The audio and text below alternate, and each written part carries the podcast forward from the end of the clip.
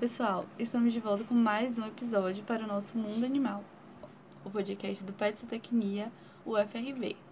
Sejam muito bem-vindos e hoje nós vamos contar com a participação da professora doutora Ana Lúcia Almeida Santana. Ela foi graduanda em zootecnia pela Universidade Federal do Recôncavo da Bahia, mestre em zootecnia, com foco em nutrição e produção de monogástricos, pela Universidade Federal de Viçosa, doutora em zootecnia, com foco em nutrição e produção de aves e suínos e aquicultura, pela Universidade Federal da Bahia, e pós-doutora em ciência animal pela UFRB.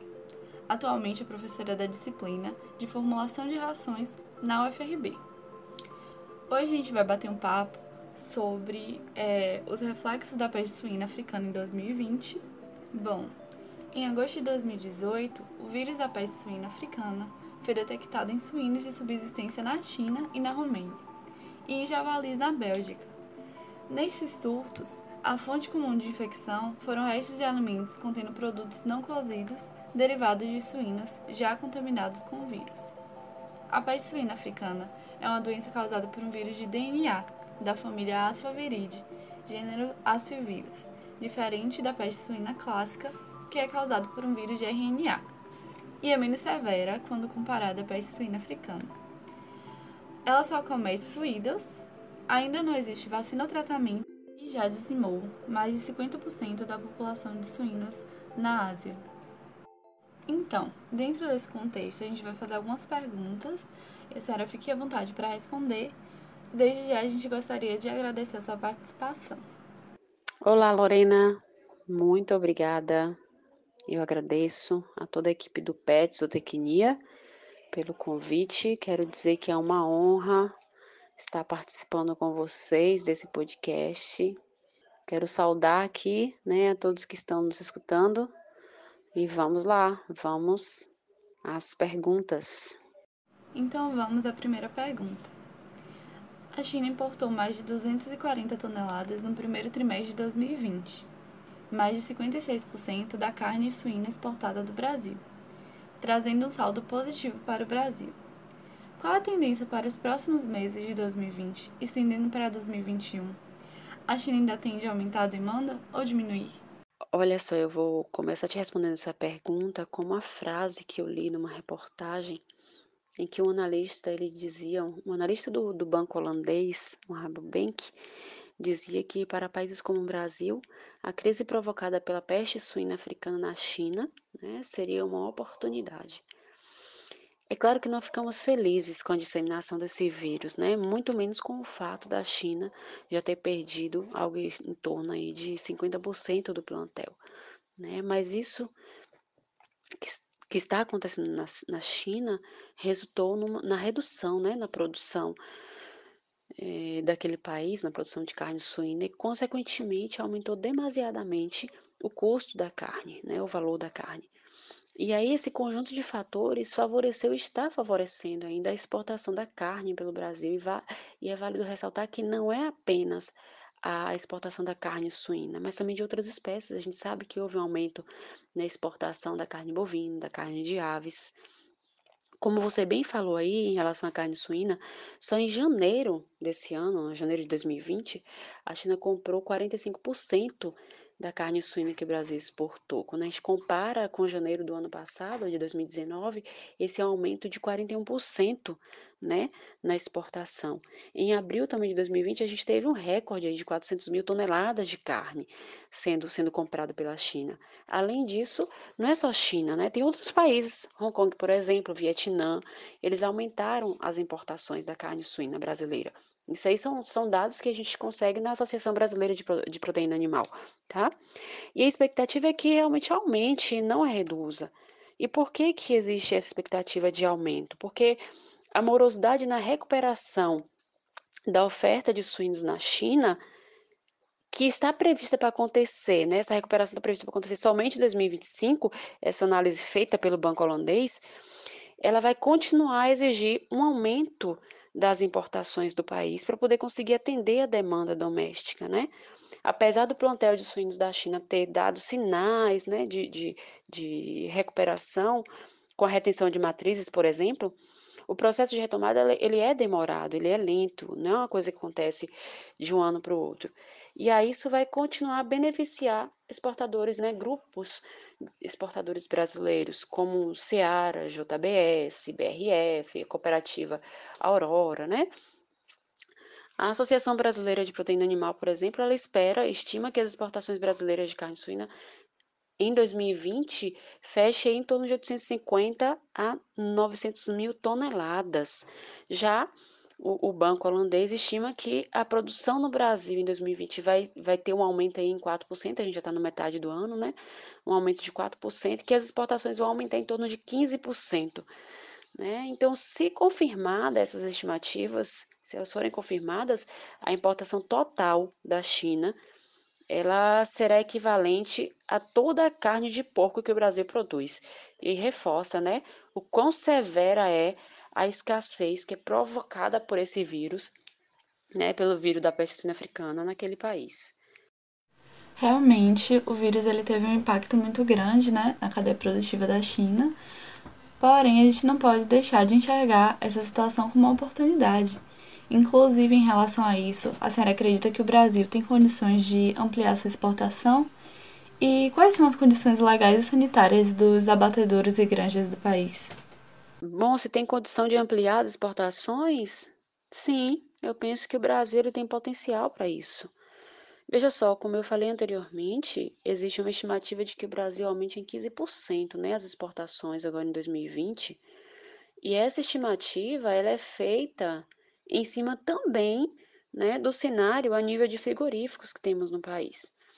Nós vimos que a China, em novembro de 2019, habilitou mais cinco frigoríficos de carne suína brasileira para exportação. De acordo com a Associação Brasileira de, Prote... de Proteína Animal, o Brasil agora conta com 16 plantas que estão credenciadas a exportar carne suína para o mercado chinês, além também de ter um aumento nas plantas para exportação de carne é, bovina e de aves, né? E para reforçar essa questão da, do potencial do Brasil, apesar da China ela ter a União Europeia como a principal fornecedora da carne suína, este é um bloco que tem pouco espaço para aumentar a produção esse ano. Essa é uma análise feita por uma analista do, do, do banco do banco holandês. E isso, mais uma vez, favorece né, o Brasil, reforçando aí a, a, a estimativa na, no aumento da produção e da exportação para este ano. Sobre as questões legais e sanitárias dos frigoríficos nossos, eu preciso dizer que todo o processo de exportação no Brasil, ele é regulamentado pelo MAPA, né, o Ministério da Agricultura, Pecuária e Abastecimento, e também seguem as legislações específicas da Anvisa para a produção de carnes e de produtos cárneos em geral, né? Mas, no geral, esse processo, né, o processo para exportar carne suína no Brasil, ele consiste em três etapas básicas, né? O produtor, ele precisa ter a obtenção, ele precisa obter o CIF, né, que é o Serviço de Inspeção Federal, é uma certificação emitida pelo MAPA, que aí vai atestar as regularidades, né, em questão sanitária, técnica, é, legal das instalações, dos equipamentos, de todos os processos que são utilizados na, na produção. Ele precisa obter também habilitação para exportar, que é regulamentada e concedida pelo DIPOA, né? O DIPOA é o Departamento de Inspeção de Produtos de Origem Animal da Secretaria de Defesa Agropecuária, e também do contrato internacional, uma vez que o produtor está habilitado pelo governo brasileiro né, a exportar carne suína, agora ele vai entrar em contato com as empresas que têm interesse em importar né, o produto. E aí discutir particularmente as exigências, né, condições de contrato tudo mais. Vale lembrar que além das exigências do mapa, o produtor ele deve também se atentar às exigências do governo do país para o qual ele deseja exportar a carne, né? que também tem isso. Ele precisa se adequar às exigências do governo daquele país. Mas é preciso falar que, apesar do potencial, né, apesar de acreditar que existe esse potencial em aumentar as, as exportações, é, a gente está sofrendo um desafio, um desafio grande agora, né, que é a existência dessa pandemia. Apesar dos acordos que foram feitos entre os governos é, no, no final do ano passado, início de 2020, para acelerar essa questão né, de habilitação dos frigoríficos, até o final de março desse ano, nenhum novo frigorífico foi habilitado, né, por conta da pandemia. E, segundo o ministro da Agricultura, as habilitações vão permanecer suspensas até cessar a crise. Então, isso aí é um desafio que a gente tem nesse momento. É o que pode ser um limitante na questão de é, aumento, né, no número de frigoríficos que podem ser é, habilitados a exportar. Então a gente vai continuar esperando, né, que o potencial produtivo do nosso país seja aproveitado e que muito em breve nós possamos dar continuidade aos projetos de habilitação dos novos frigoríficos. Mas falando em desafios, é nítido que esse quadro é decorrente de uma questão sanitária, né, falando da, da crise de peste suína. Então, esse seria um dos maiores desafios da produção de suínos? Olha só, de um modo geral, quando a gente pensa na produção de suínos em modo geral, eu diria que não, tá? Esse caso ele é específico, ele é pontual demais para a gente generalizar. Entenda. O surto ele é resultado de falhas no controle sanitário? Sim. Por que sim? Porque o vírus, os relatos que a gente tem, o vírus, antes de chegar na China, passou pela Europa, né? Ele já atingiu 50 países já e já afetou em torno de 75% da produção mundial de porcos, sendo que a China, que a gente sabe, né, é o país mais afetado, né, já dizimou mais de 50% do rebanho, em torno de 50% do rebanho. É preciso dizer também que os órgãos sanitários, eles têm emitido algumas notas de que a disseminação do vírus ocorreu principalmente por causa de alimentação na forma de lavagem, né, feita é, para ações no sistema de agricultura familiar.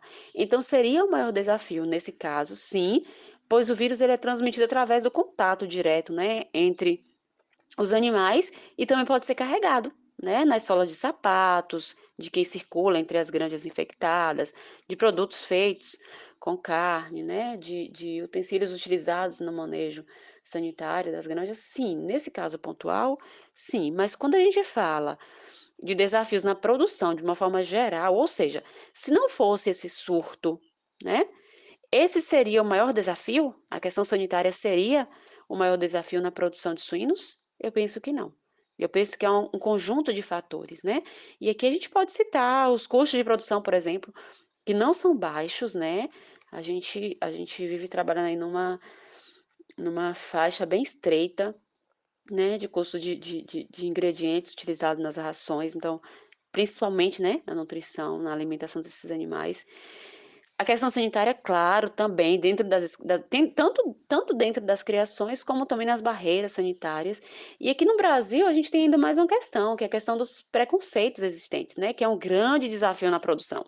Outro dia eu li uma matéria da Feed Food, onde é, o presidente da Associação Paulista, né, de criadores de suínos, Valdomiro Ferreira, ele dizia que produzir carne suína dentro de um cenário inseguro, como é o cenário brasileiro, é para a gente de coragem.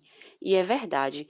Então, por isso que penso que, de uma forma geral, não dá para dizer que apenas a questão sanitária seja um desafio na produção, tá? A gente tem um conjunto de fatores aí que, que são, né, são fatores desafiadores para o produtor de suínos. Atualmente não há registro da peste suína africana nas Américas. Há um risco real desse vírus atingir os rebanhos brasileiros?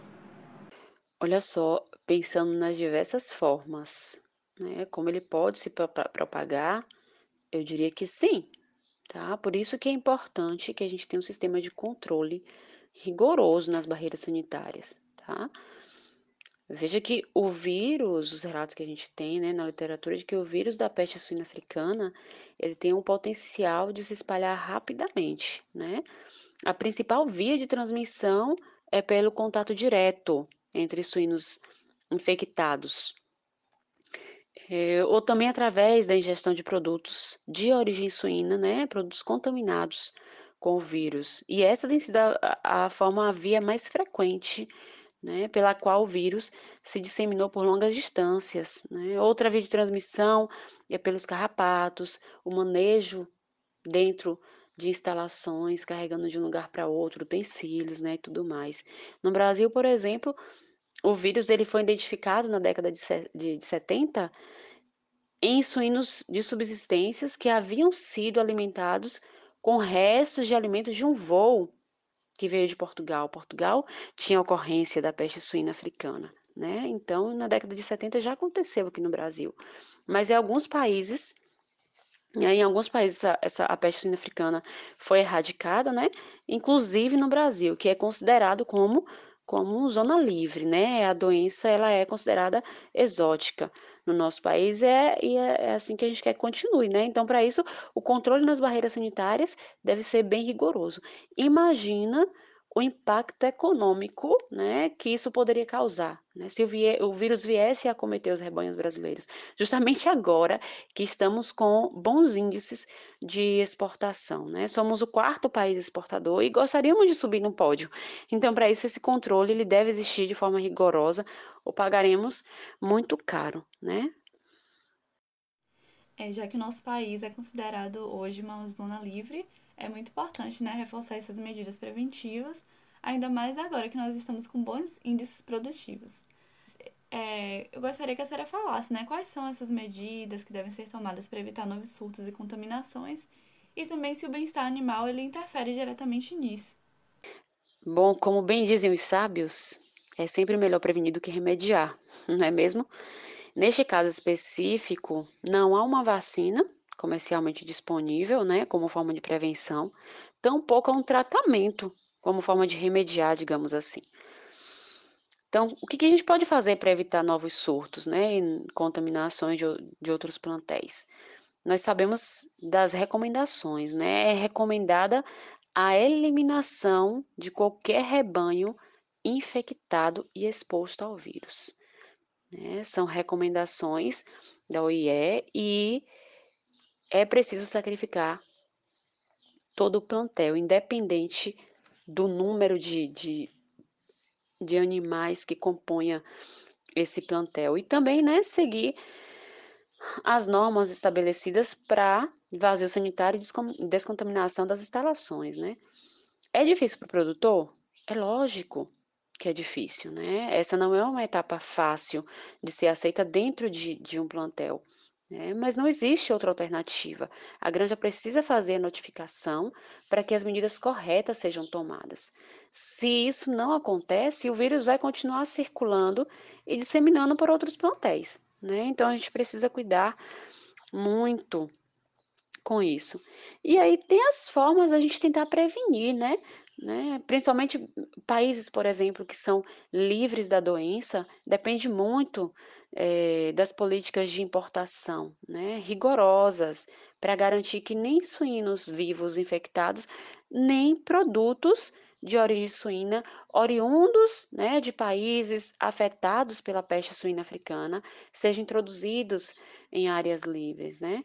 Além disso, a gente precisa cuidar também com o descarte, realizar um descarte adequado dos resíduos de alimentos que vêm em aeronaves, navios, veículos que são provenientes de países com ocorrência da PSA, aplicar medidas mesmo, né, como programa eficiente de biosseguridade para tentar prevenir a introdução e disseminação do vírus e de tantas outras doenças. Né? É importante a gente trabalhar com um programa é, de biosseguridade eficaz dentro de um plantel.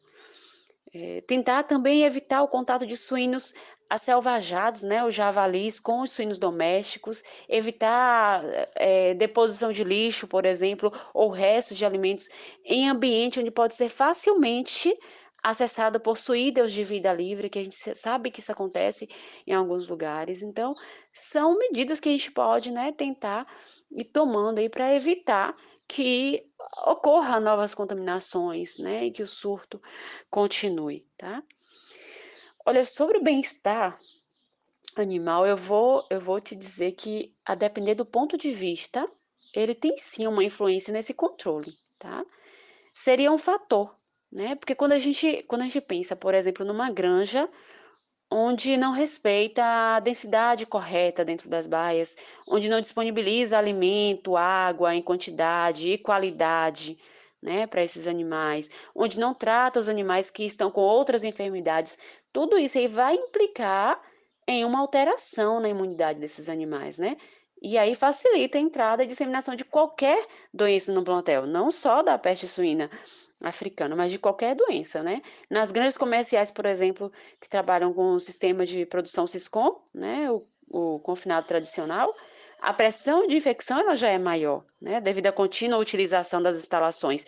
Então, é, eu penso sim que pensando por esse lado, o, o, a questão do bem-estar animal, ela ele, é, tem uma influência aí, né, nesse controle, tá? Para finalizar, é, vamos fazer a última pergunta, né, dentro desse contexto atual que nós vivemos, que é, após a pandemia atual, gerada por um vírus de um hospedeiro animal que sofreu uma mutação, é preocupante que haja uma queda no consumo das proteínas de origem animal por receio de novas contaminações por parte da população?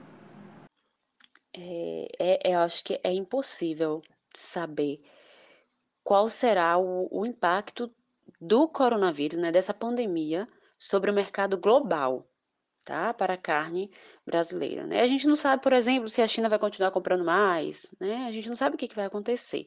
Eu acho que é, é muito improvável, é tudo muito incerto. Mas sobre o consumo, né, o meu palpite é que haverá uma preocupação maior ainda por parte dos consumidores acerca de todo alimento, mas mais ainda, com certeza, de alimentos de origem animal, tá? As pessoas são muito reticentes quando se trata de produtos de origem animal, não é mesmo? A gente vê isso diariamente. Qualquer coisa é motivo de deixar a gente preocupado, né? De ficar sem saber se consome ou não. E eu acho assim que, apesar de, de, de ter esse palpite, de acreditar que isso isso vai acontecer, né? No futuro muito breve, tá? Esse ano ainda, eu diria. Eu acho que o nosso papel é informar a população sobre o que de fato é risco e o que não é, além de garantir qualidade na produção, tá? Com programas de biosseguridade eficazes e assim garantiremos a segurança alimentar para a população. Então, eu penso que, que vai, vai, vai, vai vir uma, uma preocupação maior aí dos consumidores, tá? Em relação a produtos de origem animal. E a gente precisa estar tá preparado para lidar com isso aí.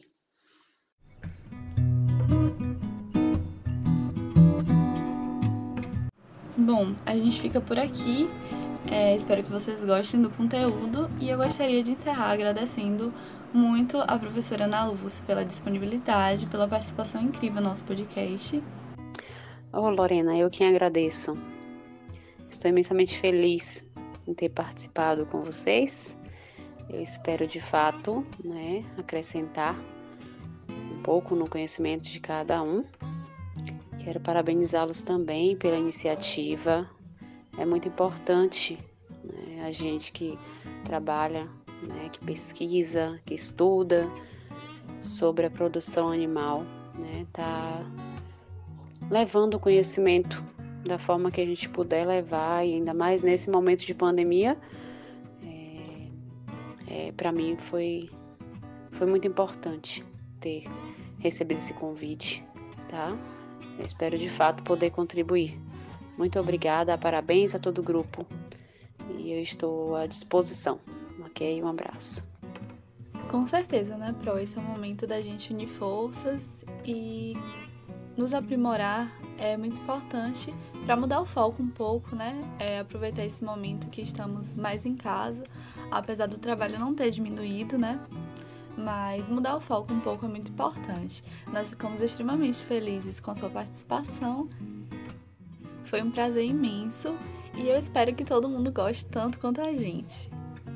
E agradecer também a todos vocês ouvintes é, não esqueça de nos seguir nas redes sociais. Nosso Instagram é arroba UFRB, para ficar por dentro de todas as novidades, inclusive dos próximos episódios do nosso podcast. Abraços e até a próxima!